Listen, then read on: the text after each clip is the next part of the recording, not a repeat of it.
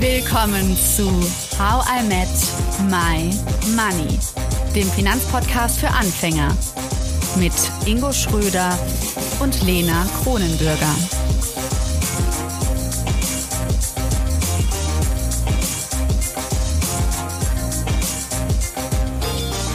Nachdem Ingo uns nun Anleihen und Anleihen-ETFs in der letzten Folge erklärt hat, kommen wir in diesem Teil nun zum Allwetter-Portfolio.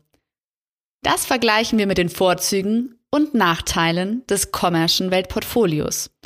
Denn natürlich möchten wir doch wissen, was für uns Anfängerinnen und Anfänger die empfehlenswertere Strategie ist.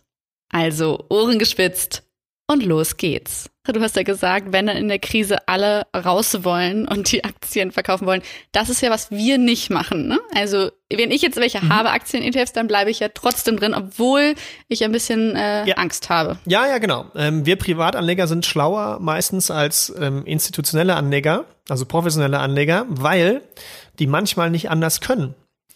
Es gibt also Regularien, zum Beispiel, wenn, ich mache jetzt mal ein Beispiel, ich glaube, die sitzen sogar hier in Köln, die Pensionskasse der Steuerberater. Ja, mhm. also die zahlen im Endeffekt nachher die, äh, die Renten für die Steuerberater aus, die, die da jahrelang eingezahlt haben. Die haben in ihrem Bedingungswerk, in ihrer Satzung für die Geldanlage, wie sie das Geld verwalten, gewisse ähm, Richtlinien, gewisse Regeln. Und äh, da können zum Beispiel so Regeln sein, wenn das Gesamtportfolio mehr als 15% Verlust macht, dann gehen wir automatisch raus. Mhm. Das heißt, ob das jetzt clever ist, das zu tun, äh, steht gar nicht zur Debatte, sondern, und das war jetzt zum Beispiel in Corona-Zeiten so, es musste einfach rausgegangen werden. Und dann entsteht mhm. quasi so eine Verkaufslawine oder so ein Domino-Effekt. Weißt du, also ja. der eine verkauft und dadurch geht der Kurs ein bisschen runter und, und dadurch, dass es weiter Angst. stupst das wieder den nächsten, man nennt das dann Stop-Loss, ja, also es zieht die nächste Reißleine und äh, dann wird quasi äh, eine Luke aufgemacht, dann fällt wieder was durch und das trifft wieder auf die nächste Luke, die dann auslöst und so weiter und so weiter und so weiter. Okay. Ja, und ähm, das sind so Dinge, die wir natürlich nicht machen, die nee. du natürlich nicht machst, hm. aber aber wir profitieren davon, weil wir werden dann, wenn wir nach den Portfolios gehen, nach dem Commercial oder nach dem Allwetter Portfolio, haben wir den Airbag und Richtig. zwar die Anleihen-ETFs. Genau. Und im besten Fall schießt du einfach nach, wenn es dann so tief ist.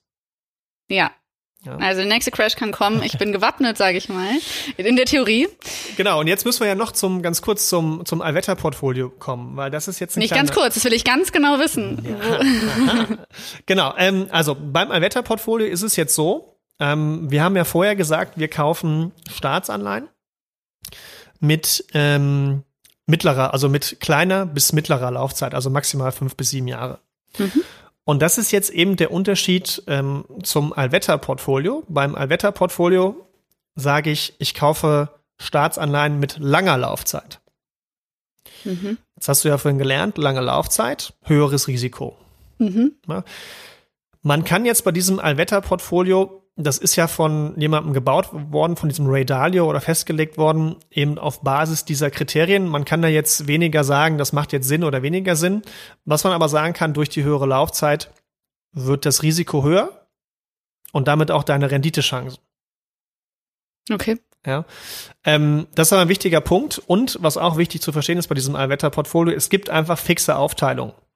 Die fixen Aufteilungen, die wir in unserer Umsetzung gewählt haben, sind 40% Aktien-ETFs,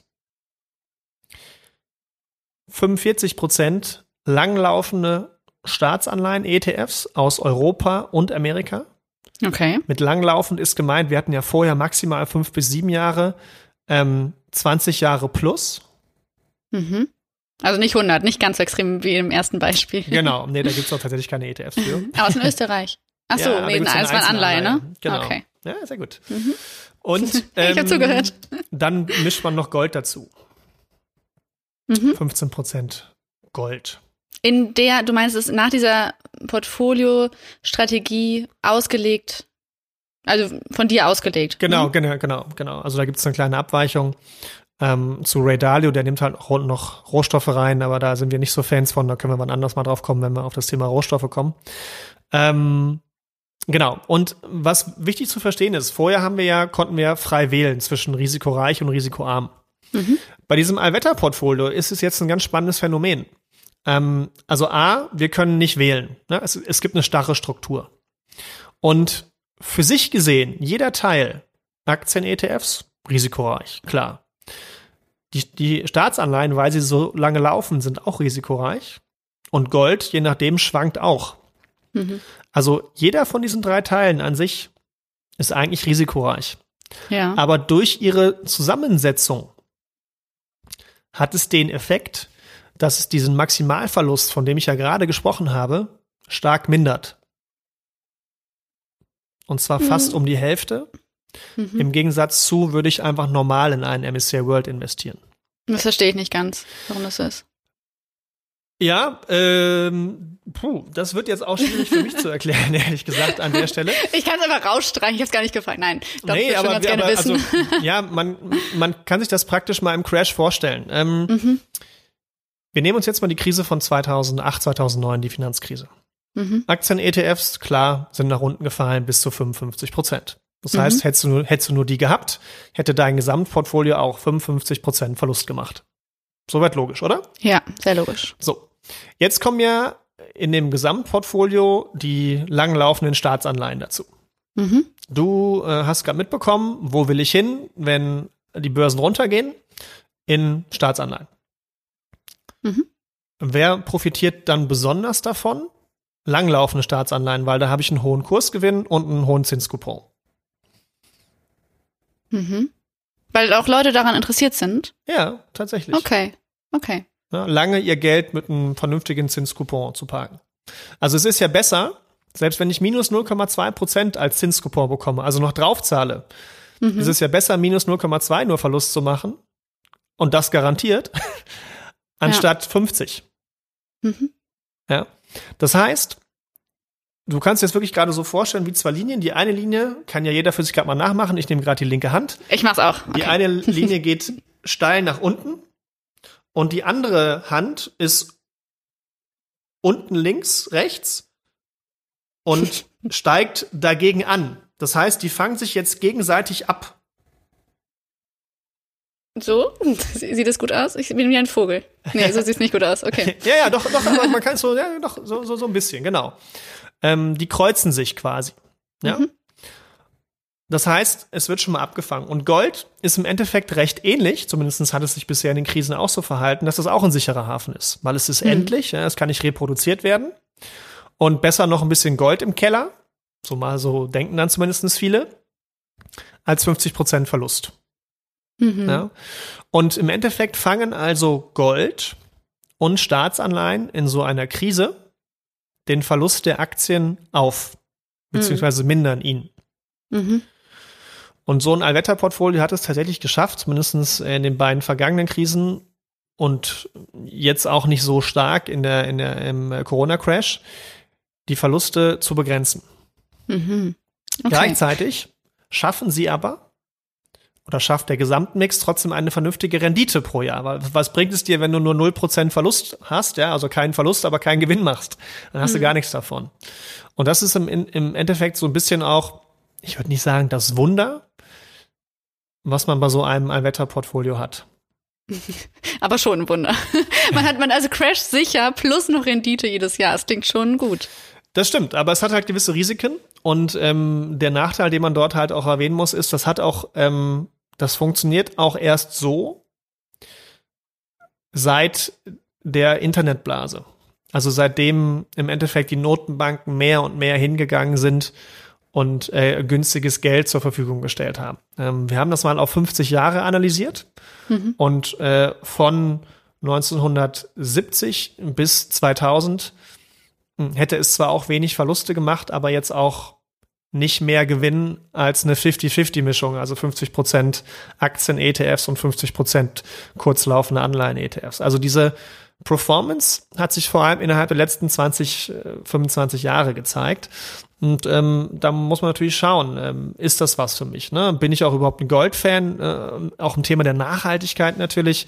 Äh, also Gold brauche ich nicht nehmen äh, und Rohstoffe generell, wenn ich unbedingt nachhaltig investieren möchte, weil es gibt noch kein Fairtrade Gold, ja, und schon gar hm. nicht äh, bei Goldminen und sowas alles und bei äh, Geschirr. Damit werben so. aber manche äh Schmuckateliers habe ich schon gesehen. Nachhaltiges Gold. Also ist das, ein, ist das Unfug? Ja. Okay, Gold werden wir auch noch gut analysieren, obwohl Nico uns ja in seiner Geldgeschichte schon neugierig gemacht hat, als er alles in Gold umwandeln wollte. ähm, ja, okay. Ich muss kurz darüber nachdenken, wie ich selber dazu stehe. Weil ähm, ich mich jetzt, okay, mein, mein erster Gedanke ist, mh, ich würde gerne in die Zukunft gucken. Also ich würde gerne natürlich wissen, in wie, also wie langfristig das äh, rentabel ist, dieses Allwetter-Portfolio und wann es kippt, wann es vielleicht so wird äh, wie früher, dass es eben okay ist von der Rendite, aber jetzt auch nicht so brillant. Das werden wir erst wissen, wenn es soweit ist.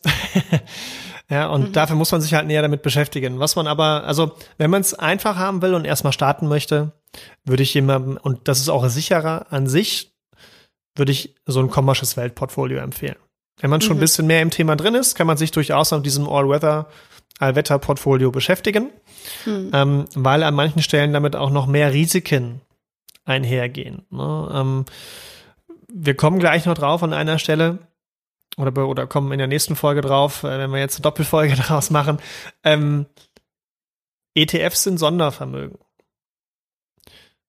Und wenn ich mir Gold kaufe, dann kaufe ich das nicht über einen ETF, hm. Sondern über einen sogenannten, also wenn man es einfach haben will und nicht physisch kaufen möchte, dann kaufe ich das über einen sogenannten ETC. Das klingt jetzt ähnlich, ETF, ETC. Ja? Das eine heißt mhm. Ex Exchange Traded Fund, das andere heißt Exchange Traded Commodity, also mhm. Rohstoff, börsengehandelter Rohstoff. Okay. Und der Unterschied ist aber der, dass so ein Exchange Traded Commodity kein Sondervermögen ist. Das heißt, praktisch gesehen, zum Thema Sondervermögen nochmal, mhm. Sondervermögen bedeutet, dass der Teil, der dort investiert ist, mhm. in meinem ETF, der gehört nicht zu demjenigen, der den ETF managt. Mhm. Der ist getrennt von seinem Geld. Bedeutet, wenn derjenige, die Kapitalgesellschaft iShares zum Beispiel pleite geht, dann ist mein Geld trotzdem noch da. Okay. Bei einem ETC, wenn derjenige, dem ich mein Geld gegeben habe und der dafür mir versprochen hat, den Goldpreis abzubilden, wenn der pleite ist, kann ich das Risiko haben, dass mein Geld, das ich da investiert habe, auch weg ist. Ja, das heißt, was ich dir damit sagen will, Lena, ist und, und, und allen anderen da draußen, es ist ein schönes Modell, was auch in den letzten Jahren gut funktioniert hat wo aber niemand sagt, dass es auch das in den nächsten Jahren tun wird. Es ist eher eine Glaubensfrage. Glaube ich an Gold? Glaube ich auch an Staatsanleihen? Ne? Mhm. An langlaufende Staatsanleihen? Aber kenne ich mich da mit den Risiken aus, mhm. die damit einhergehen. Und wenn ich mich weniger damit beschäftigen will oder noch nicht so tief dort eingestiegen bin oder auch kann oder möchte, dann würde ich eher so ein kommersches Weltportfolio empfehlen. Ja, ja, ich meine, ich habe mich zum Beispiel auch viel mit ähm, der Politikwissenschaftlerin Ulrike Gero beschäftigt und sie würde ja sagen, äh, ganz ehrlich, Staaten, also zum einen ist es ja eh ein Konstrukt, was ja stimmt, aber auch so, das wird nicht die Zukunft sein. Also und wenn man an solche, ähm, vielleicht auch wie manche sagen, utopischen Ideen glaubt, dann wäre dieses, diese Strategie ja auch nichts für einen. Das stimmt. Hm. Das stimmt. Ähm, könnte ich denn beides haben? Also könnte ich sagen, boah, ich mache einfach beide Strategien, verfolge beide und schau mal, wie beides so läuft? Klar. Das würde gehen. Ähm, hängt natürlich mit einem höheren Aufwand zusammen, weil du dich ja um beides kümmern musst. Auch Dinge, die wir nochmal irgendwann lernen werden. Ähm, wie kümmere ich mich eigentlich fortlaufend um ja. mein ETF-Depot, wenn ich es mal eingerichtet habe? Ja, wenn wir es mal eingerichtet haben. Genau. Bald. Und ähm, aber klar, man, man könnte beides machen. Mhm. Okay. Das finde ich natürlich schon spannend. Aber ich bin auch ein bisschen faul. Also vielleicht werde ich mich dann doch wie das. Ähm, okay, das heißt, was würdest du sagen, ist der, ähm, der absolute Vorteil, wenn wir zum kommerschen Weltportfolio kommen? Die Einfachheit das, mhm. und ähm, die gute An Anpassbarkeit an sein eigenes Risikoprofil. Hm. Okay. Und so wie wir es hier mit GetComma besprochen haben, so vermittelst du es auch oder hast du dann noch mal eine andere ein ähm, Commercial Weltportfolio, meinst du? Genau, eine Variation, weil das hat uns Geld ja auch gesagt, es gab ja eine Variation für uns jetzt als Anfänger und Anfängerinnen, aber hast du da noch was hinzuzusetzen oder ist nein, es so? Nein, wir machen tatsächlich da auch die Anfängerversion, ja. weil es ähm, die einfache Variante ist. Was dann noch dazu kommen würde, mh, sind so Themen wie Rohstoffe. Hm. Ne, und, und REITs, also das sind Real Estate Investment Trusts, also Immobilien im Endeffekt, aber du kaufst, Mhm. also ein REIT-ETF ist quasi ein Aktien-ETF mit nur Immobilienunternehmen. Hm. Ähm, bauen, sehen wir beides nicht so, äh, um es mal kurz zu machen, äh, bauen wir da nicht mit ein.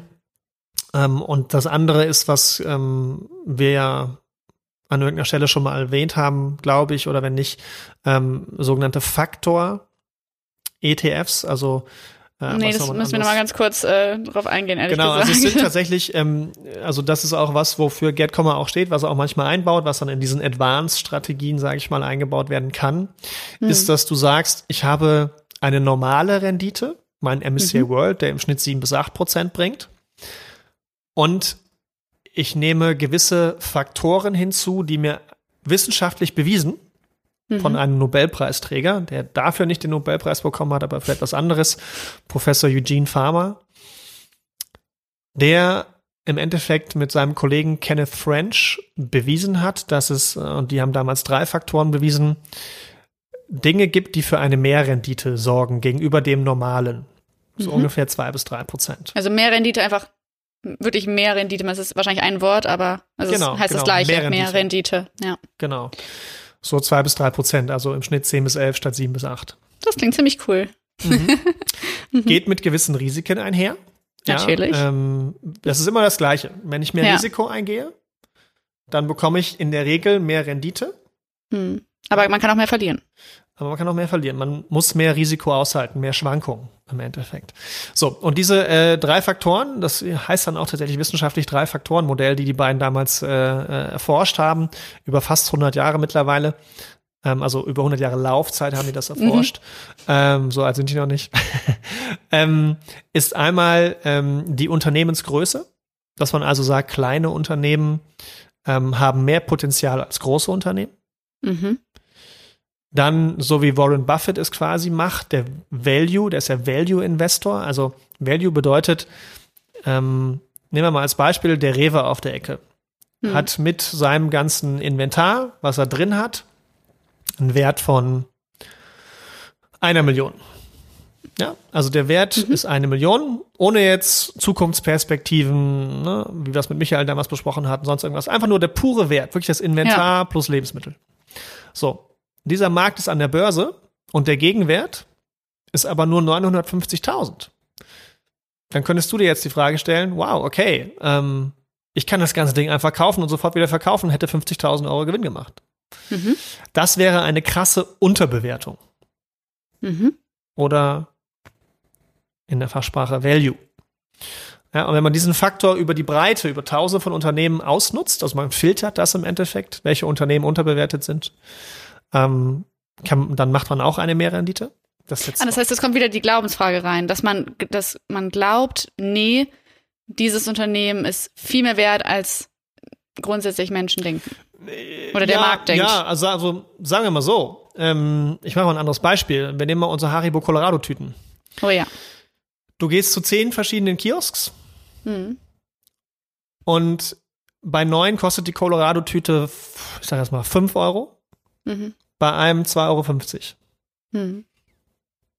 Da würdest du dir wahrscheinlich bei dem, wo es super günstig ist, ziemlich viele davon kaufen, weil du denkst, das kriege ich ja auf jeden Fall wieder günstig, also das kann ich ja teurer Krieg wieder verkaufen. verkauft. Also Ingo kauft mir das ab, auf jeden Fall. Ja. Ja. So, das, das ist Value.